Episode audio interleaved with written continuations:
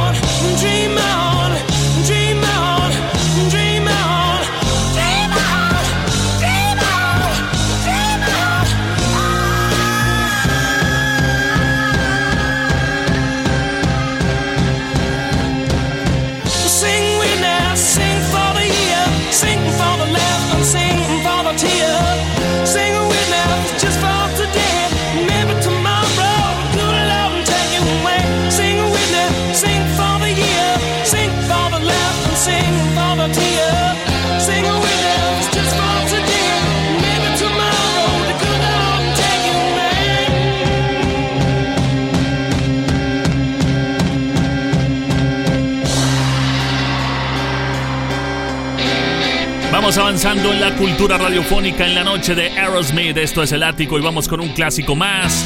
El clásico Mama King. Recuerda que el próximo lunes podrás escuchar el podcast oficial con lo mejor del ático. Y ahí estará esta historia increíble, la historia de Aerosmith en Classic.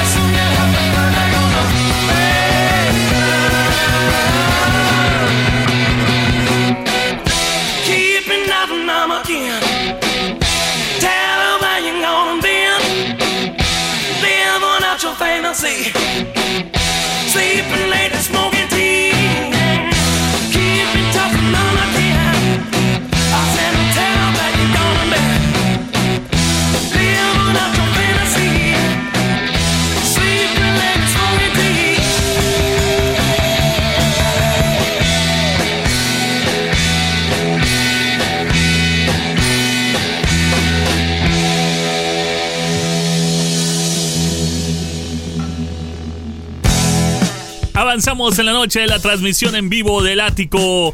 Estamos escuchando a los chicos malos de Boston, Aerosmith y un clásico más. Esto es Walk This Way.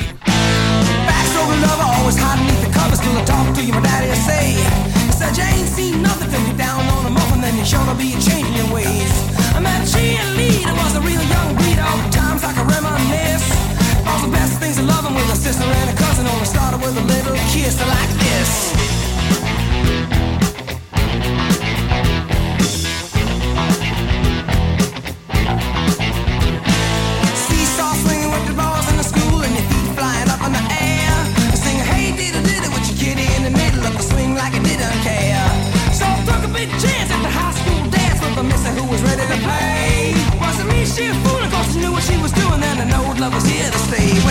What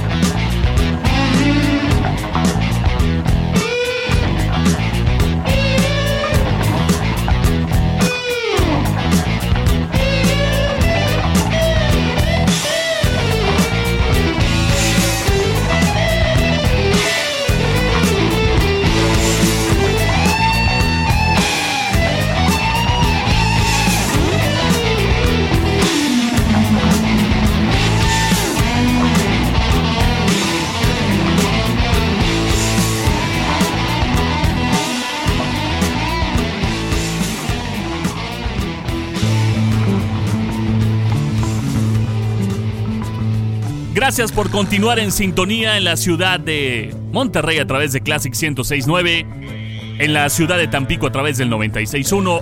Esto es el ático. Esta es la única y auténtica cultura radial. Estamos presentando los clásicos, la historia de Aerosmith en esta noche y llega uno más. Uno de los preferidos, de los favoritos.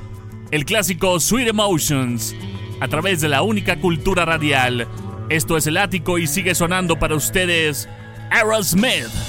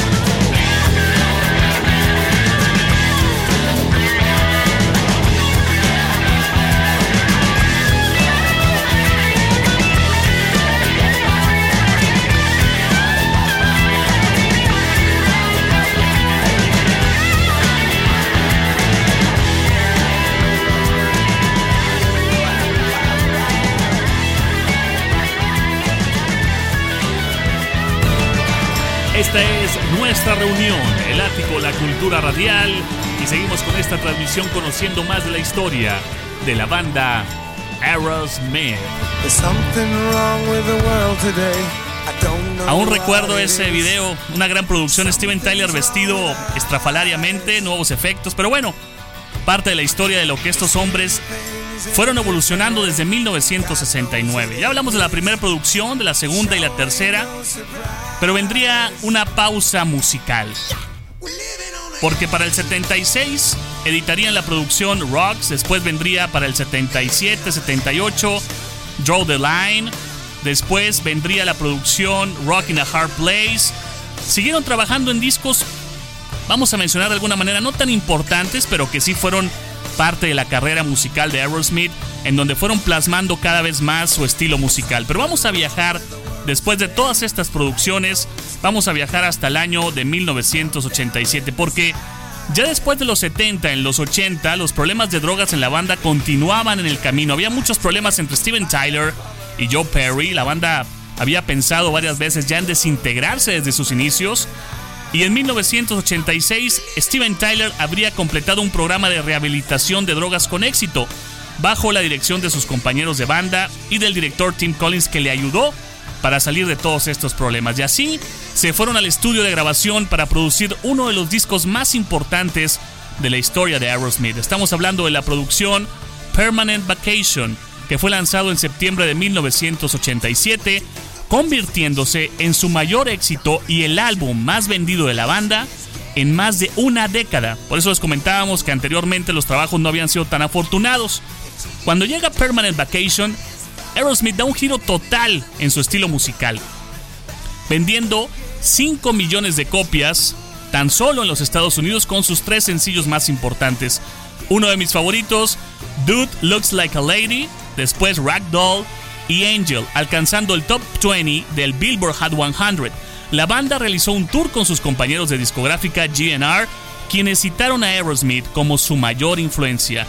La gira fue intensa debido a la fuerte lucha de los miembros de Aerosmith por su adicción a las drogas, mientras que GNR era un grupo que apenas estaba comenzando. Y una anécdota, pues que a mí me llama mucho la atención de la canción Dude Looks Like a Lady.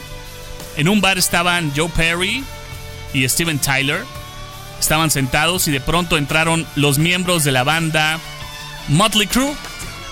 Y estos hombres, acuérdense bien que en, la, a principios del glam rock todos se pintaban, todos se pintaban el cabello de colores, ¿no?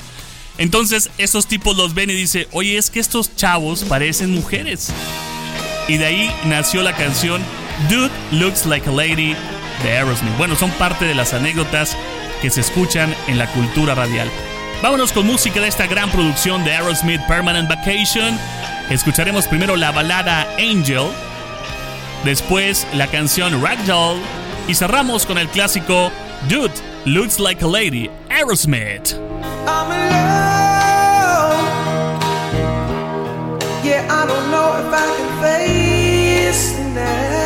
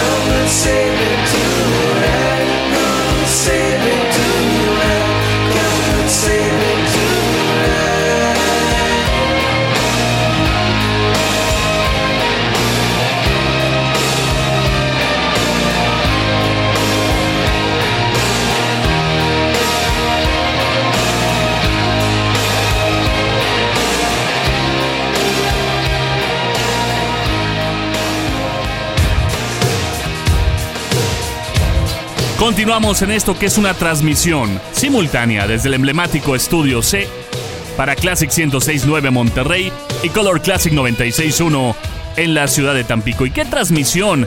La transmisión de los clásicos de Aerosmith a través del ático y llega uno más. El clásico es Rag Doll.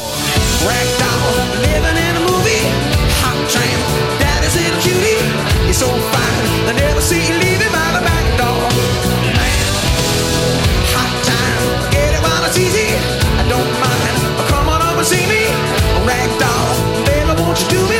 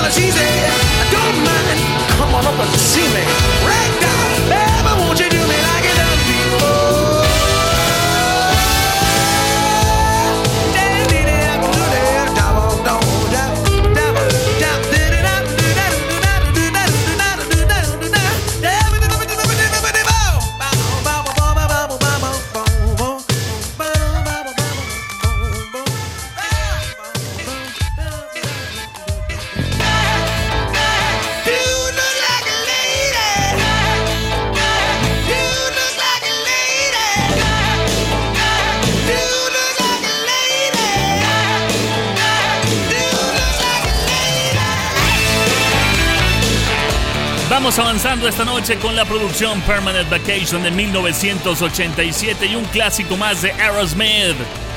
Dude, Looks Like a Lady en la transmisión simultánea. Esto es El Ático. Cruising to a bar on the shore. A picture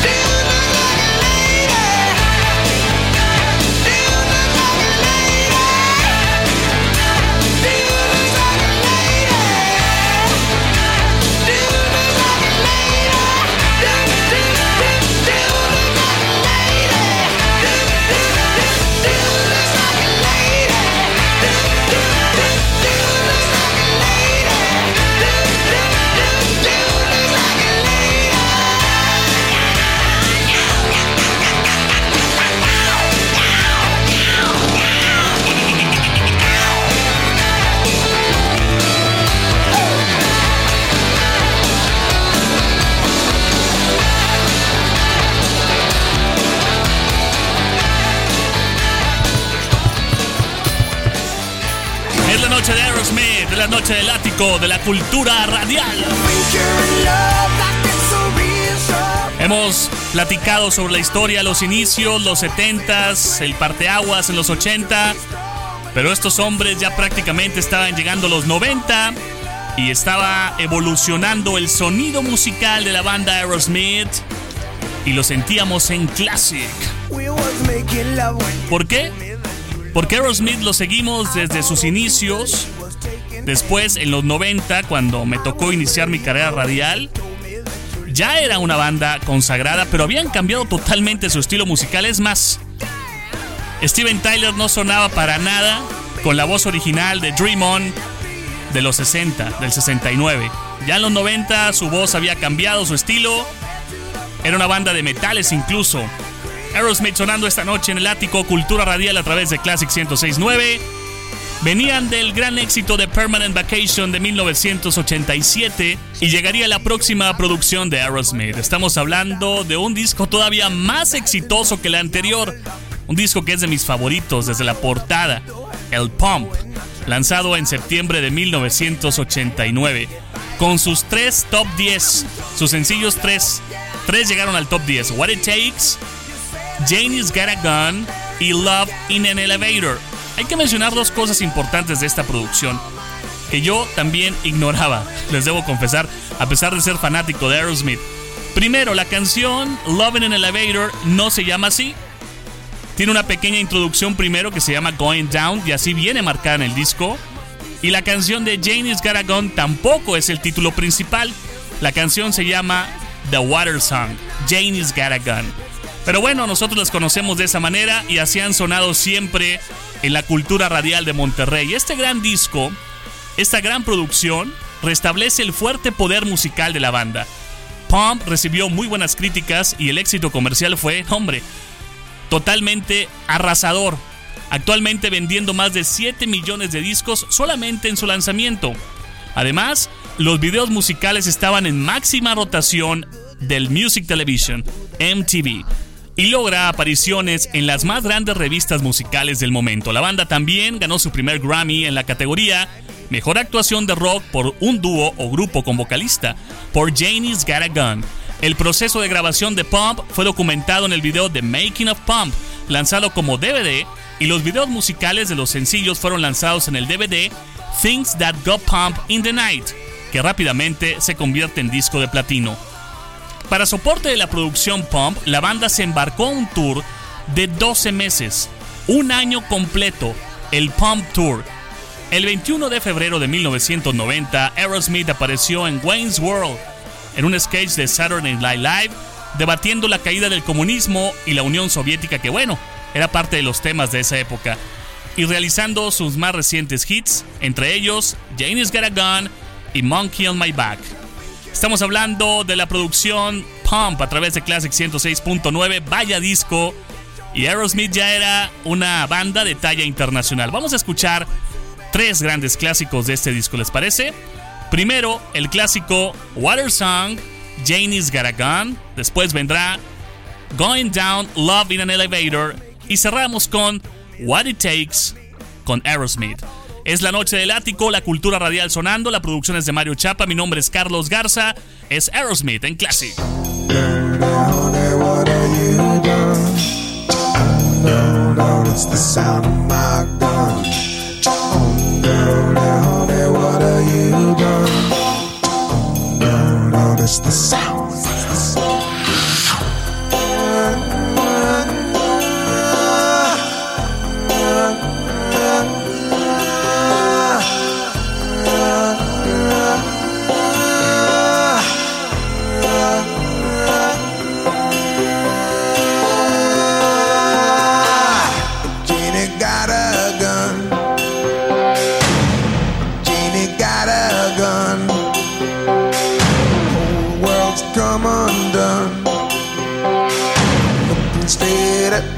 Sun.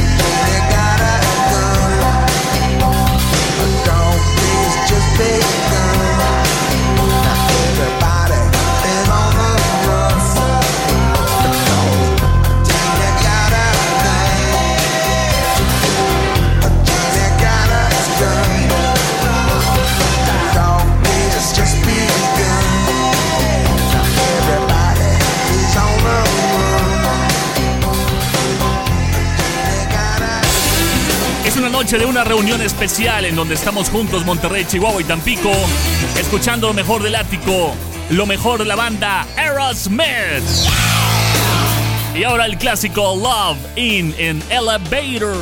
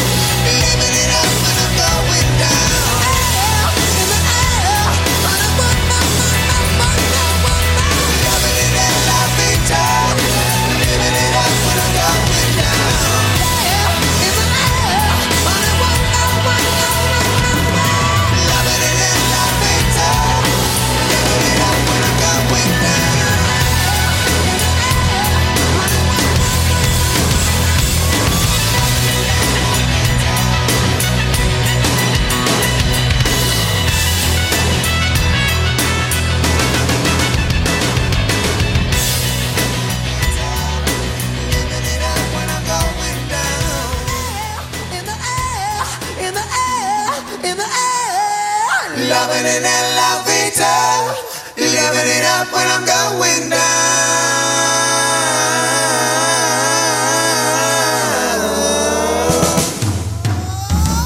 Si hay algo que sabe hacer bien Aerosmith es entregarnos buenas baladas, power ballads para todos los que escuchan clásica esta noche a través del ático Cultura Radial. Para muestra un botón, aquí está el clásico What It Takes. There goes my old girlfriend.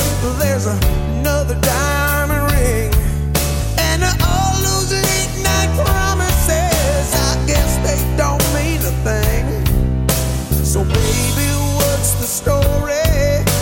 You find another man? Is it easy to sleep in the bed that we made? When you don't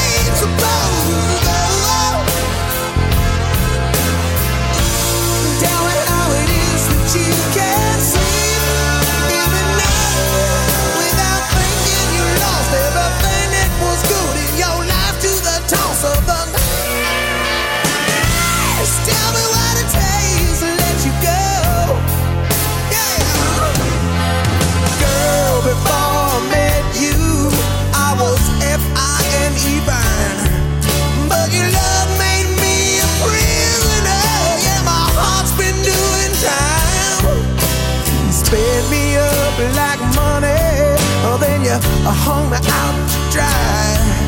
It was easy to keep all your lies in disguise. Cause you had me in deep with the devil in your eyes. Tell me what it takes to let you go. Tell me how the pain's supposed to go. Tell me how it is that you can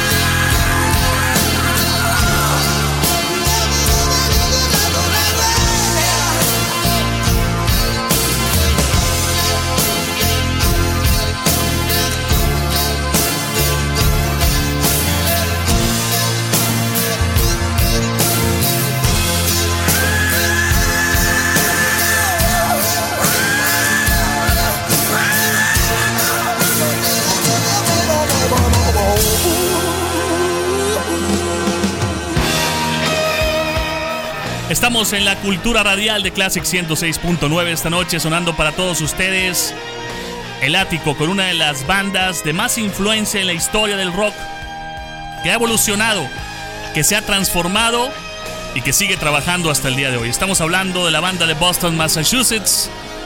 Ellos se llaman Aerosmith. Después de los grandes discos Pump y Permanent Vacation, llegaría un disco todavía mejor. La banda estaba en su mejor momento.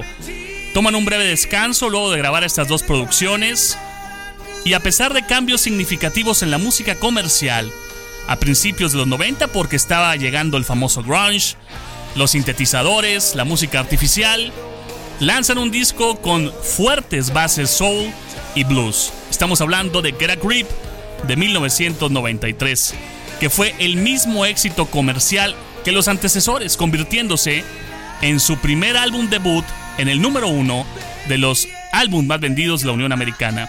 Los primeros sencillos fueron Living on the Edge y Eat the Rich, y los críticos no estaban muy impresionados con lo primero que escuchaban de este disco, pero llegarían los sencillos Crying, Crazy y Amazing, que resultaron ser enormes éxitos comerciales y también en radio y MTV.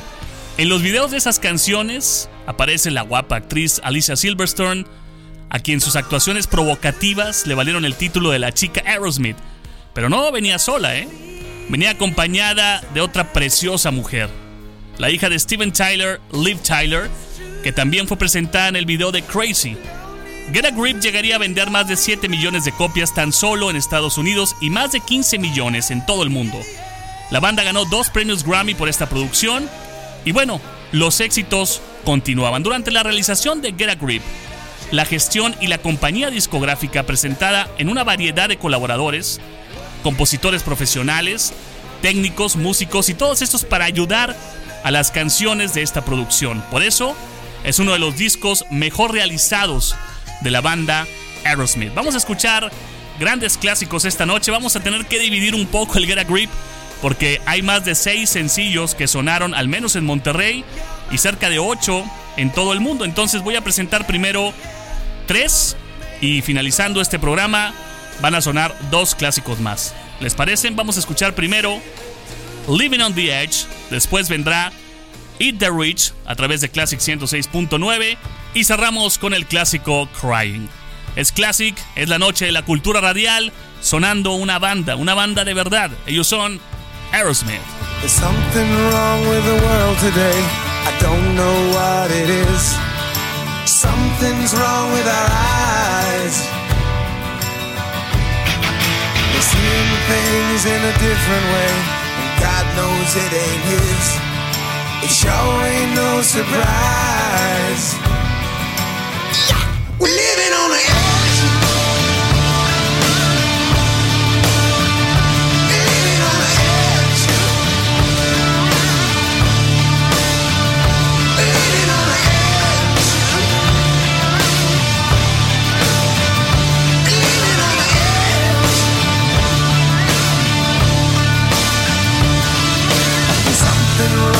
The world today.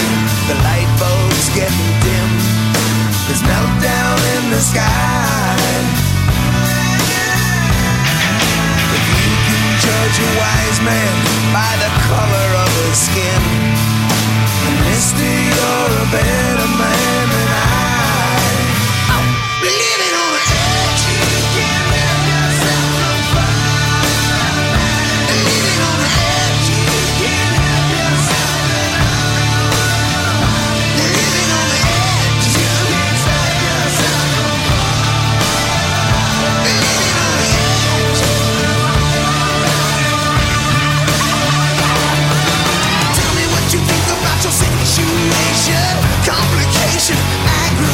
is getting to you.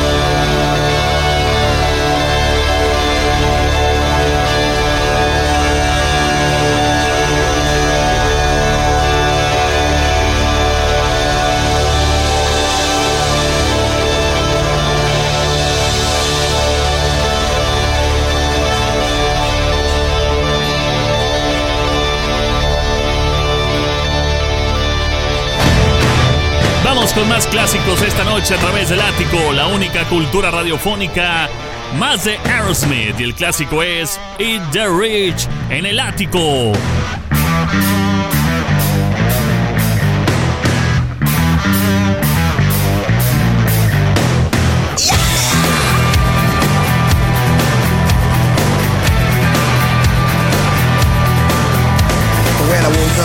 Morning on the wrong side of the bed, thinking about all those things you said about ordinary people and how they make you sick. And if calling names kicks back on you, then I hope this does the trick. Cause I'm sick of you complaining about how many bills, and I'm sick of all your bitching about your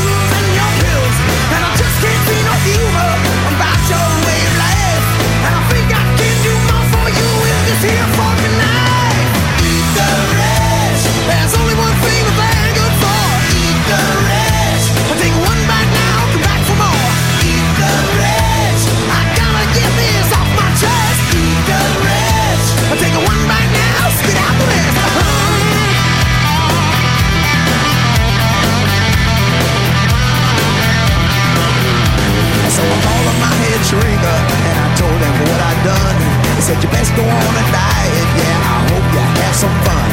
And I don't go burst the bubble on the rich folks who get rude. Cause you won't get in no trouble when you eat that kind of food. And now they're smoking up their junk bongs and then they go get stiff. And they're dancing in the yacht club with Muffin Uncle Biff. But there's one good thing that happens when you toss your pearls to swine. That attitude may taste like shit, but go real good with wine.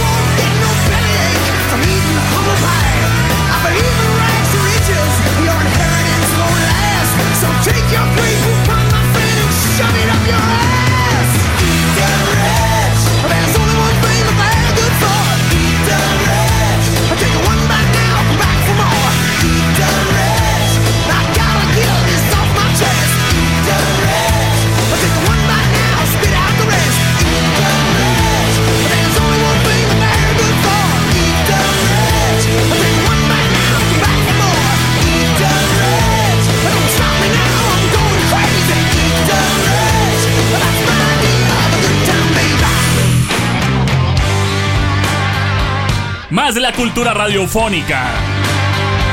Más de la banda Aerosmith a través del ático.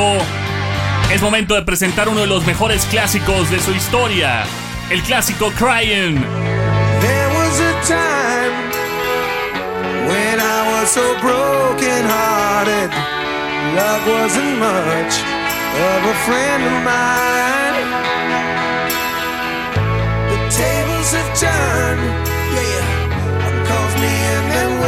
that parted? That kind of love was the killing kind.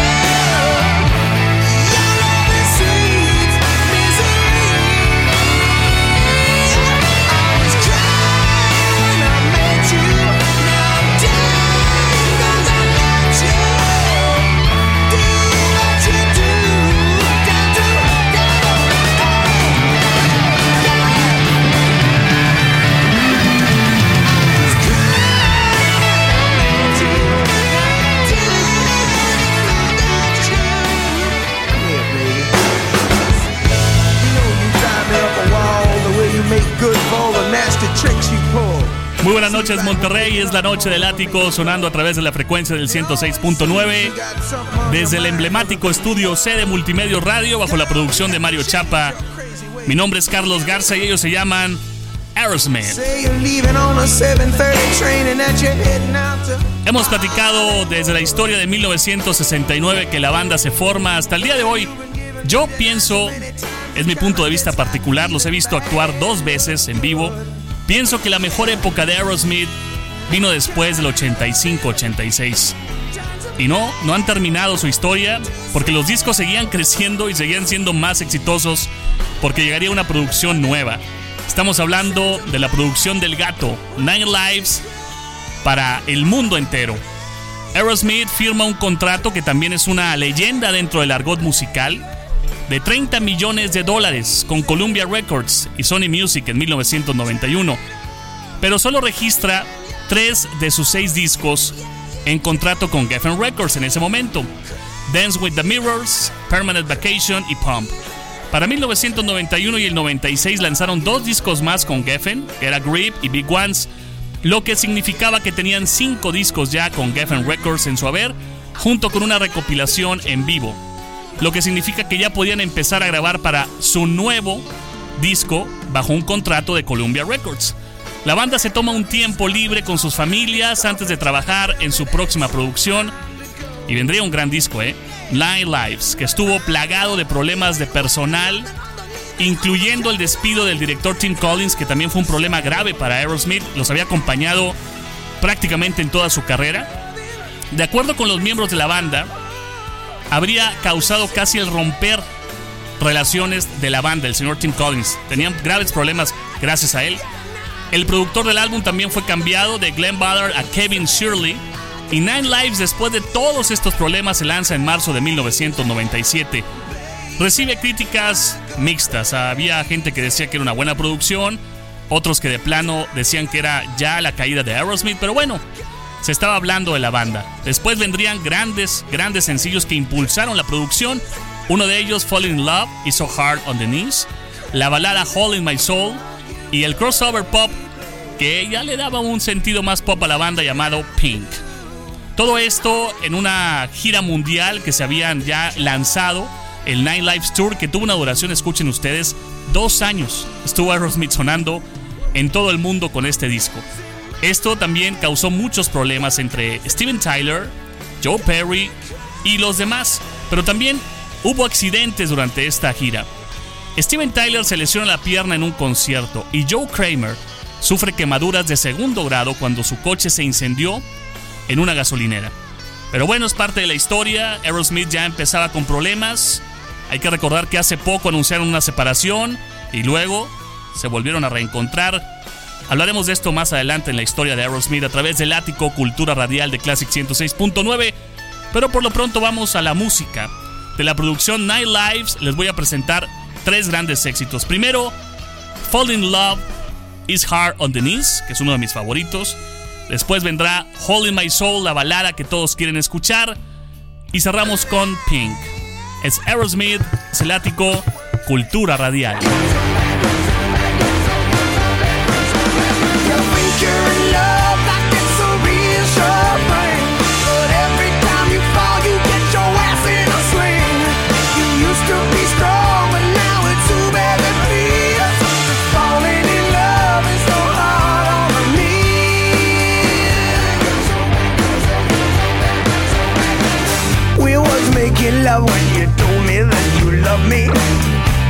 Old Cupid, he was taking aim.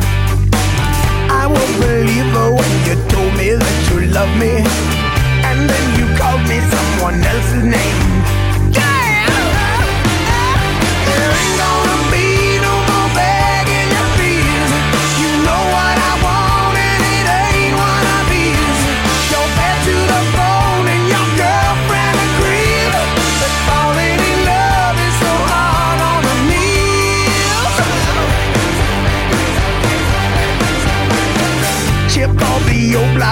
love so much like your sister. My friend is silent, must be out of luck. My old libido has been blowing a transistor. I feel like I have been hit by a fuck. Yeah, I'm chosen on love, yeah, I got the disease.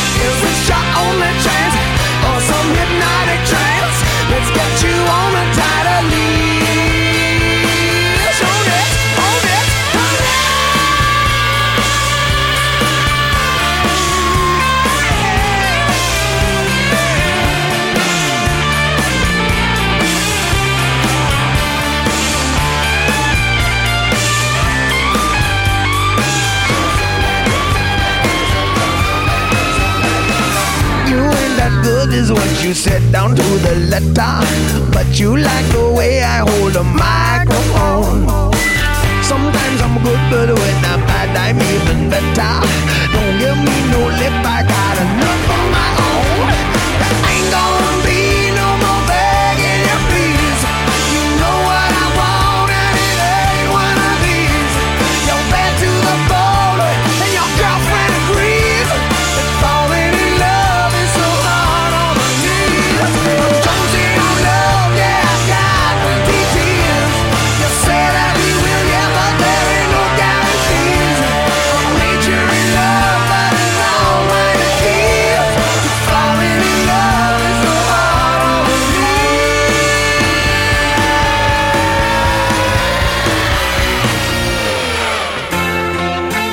Vamos avanzando a través de la cultura radiofónica, nuestra reunión, el ático, y vamos con una power ballad más de la banda Aerosmith. El clásico es Hole in My Soul. I'm down a one-way street with a one-night stand with a one-track mind out of no man's land. The punishment sometimes don't seem to fit the crime. Yeah, there's a hole in my soul, but one thing I learned: for every love letter written, there's another one burned. So you tell me how it's gonna be this time. Is it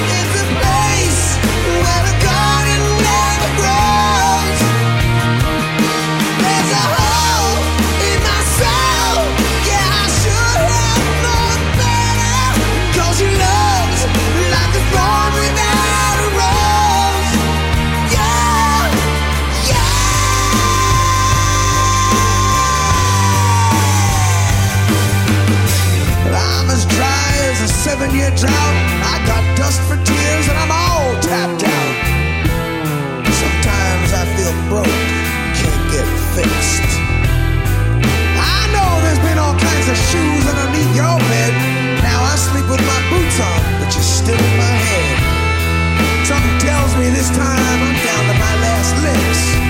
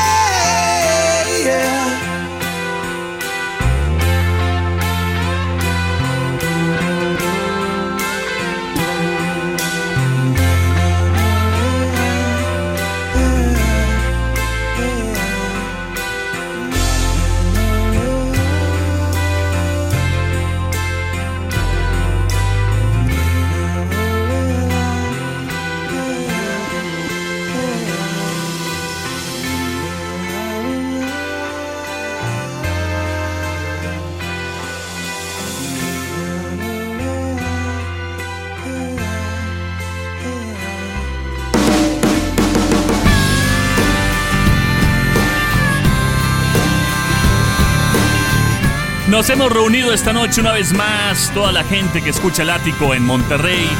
Lo más importante, gracias por las sugerencias que finalmente llegan a esto, a los programas del ático como este especial de Aerosmith. Vamos a escuchar un clásico más esta noche. Está sonando el color rosa. El clásico es Pink. Ellos son Aerosmith en Classic. Pink, it's my new obsession. Yeah, pink, it's not even a question. Pink on the lips of your lover. Cause pink is the love you discover. Pink as the bing on your cherry.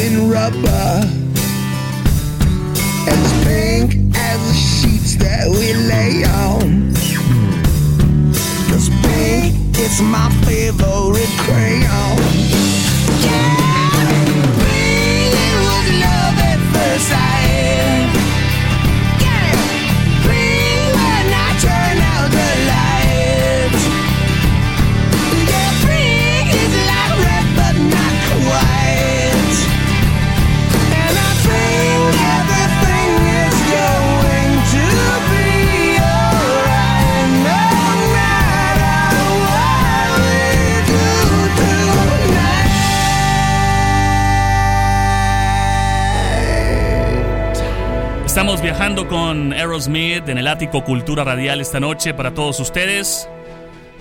Llegaría una producción más, un sencillo importante en la carrera de Aerosmith. Estamos hablando de la canción I Don't Wanna Miss a Thing, el tema de amor escrito por Diane Warren y Joe Perry para la película Armageddon de 1998 en donde actúa Steven Tyler. Vamos a escuchar este sencillo a continuación en Classic 106.9, esto es El Ático. I could stay awake just to hear you breathing.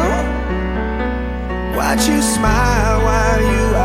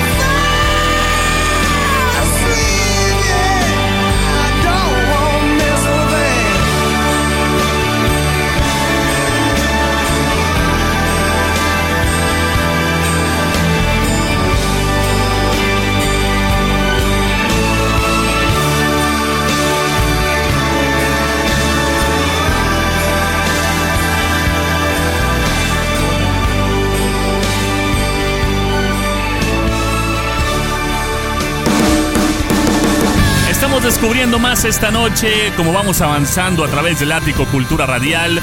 Mi nombre es Carlos Garza, la producción es de Mario Chapa. Más de esta banda de Boston, la banda de los chicos malos de Boston, Massachusetts, a través del ático Cultura Radial. Llegaba una década más, estaba iniciando el año 2000 y Aerosmith estaba cambiando. Aerosmith en este momento ya era diferente, estaba evolucionando. Así es, el sonido de la banda era actual, había más tecnología obviamente, se adaptan, crecen, crean y Aerosmith seguía sonando. La banda entró en una nueva década, apareciendo, fíjense nada más lo primero que hacen entrando el 2000. Son el show principal del Super Bowl número 35 en enero del 2001. Junto con ellos porque se empiezan a climatizar en esta oleada. Hay que recordar que Aerosmith ha estado evolucionando musicalmente, no quiere morir, entonces lo que hace es adaptarse. Y en esta intervención del Super Bowl, para darle un toque de modernidad, actúan con NSYNC, con Britney Spears y con Nelly, entre muchas estrellas más, en una interpretación especial de la canción Walk This Way. Para el 2001 la banda se va de nuevo al estudio para lanzar su álbum número 13, la producción Just Push Play, que rápidamente se va a disco de platino con el sencillo Jaded, el cual apareció en el top 10 y fue la canción en los comerciales de la marca Dutch.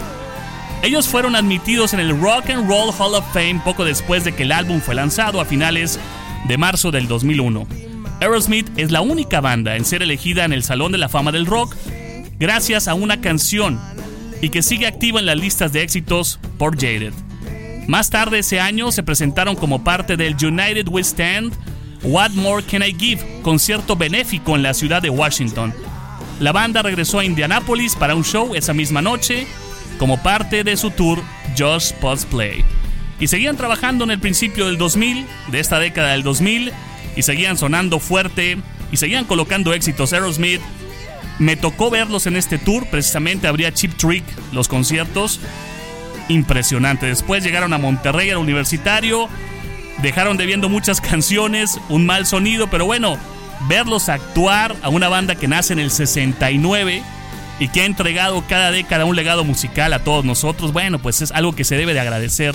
Que sigan tocando y que sigan sonando en todo el mundo. Vámonos con parte de esta producción de Just Push Play. Les voy a presentar el único sencillo importante en Monterrey. Hablamos del clásico Jaded. Son Aerosmith, es Classic 1069, es El Ático. Cultura radial en Classic. Hey, j- j-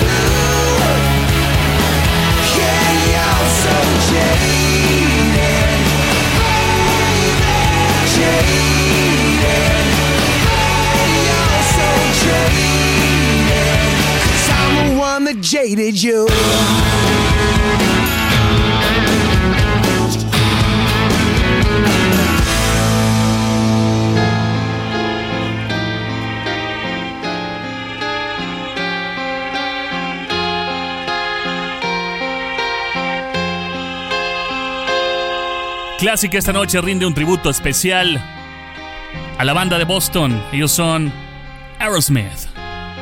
Vamos a platicar rápidamente de los rumores de la separación de entre Joe Perry y Steven Tyler.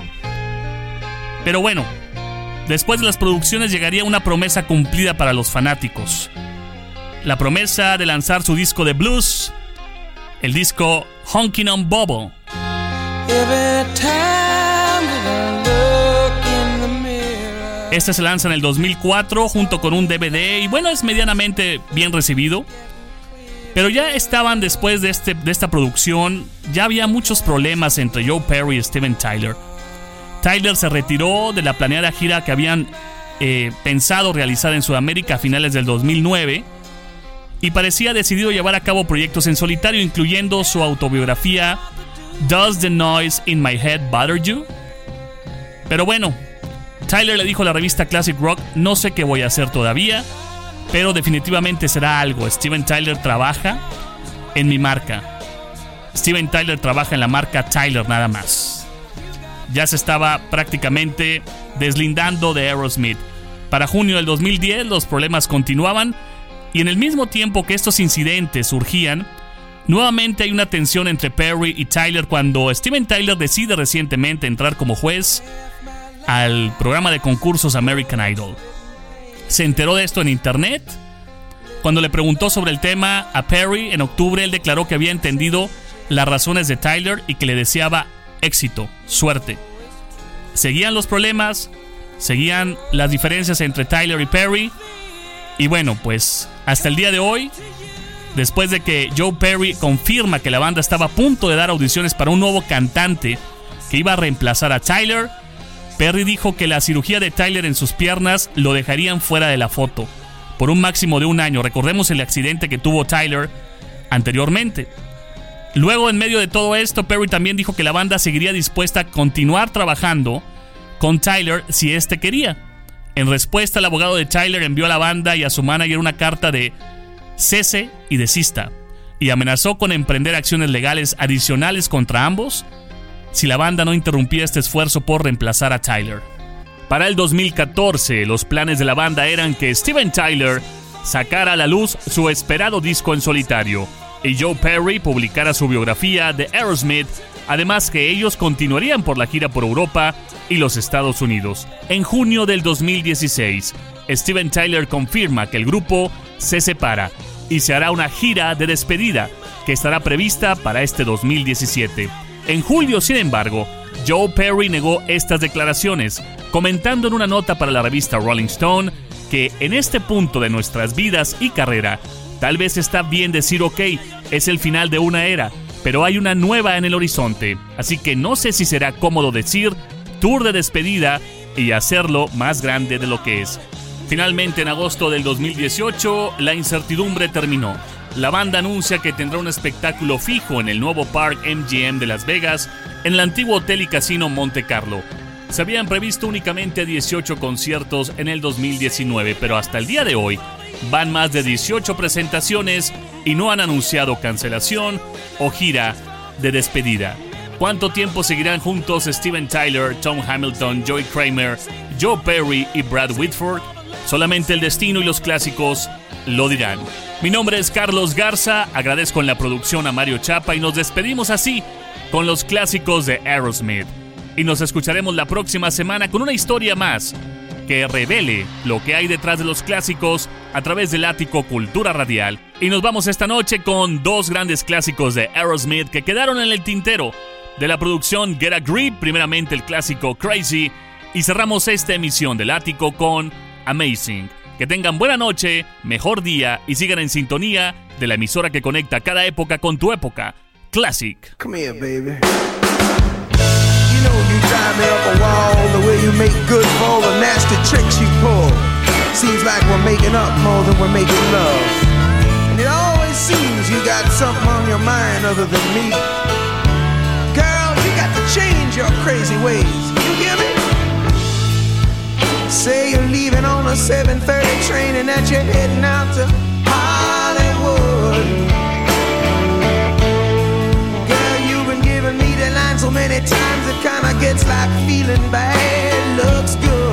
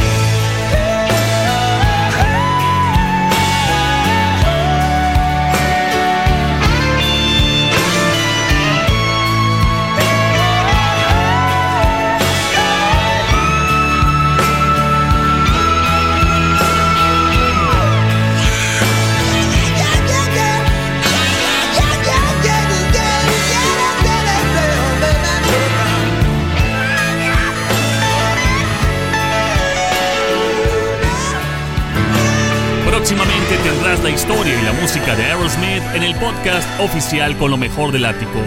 Y nos vamos con una que se había quedado en el tintero. El clásico es Amazing Aerosmith en Classic. I kept the right ones out and let the wrong ones in. Had an angel of mercy to see me through all my sins. There were times in my life.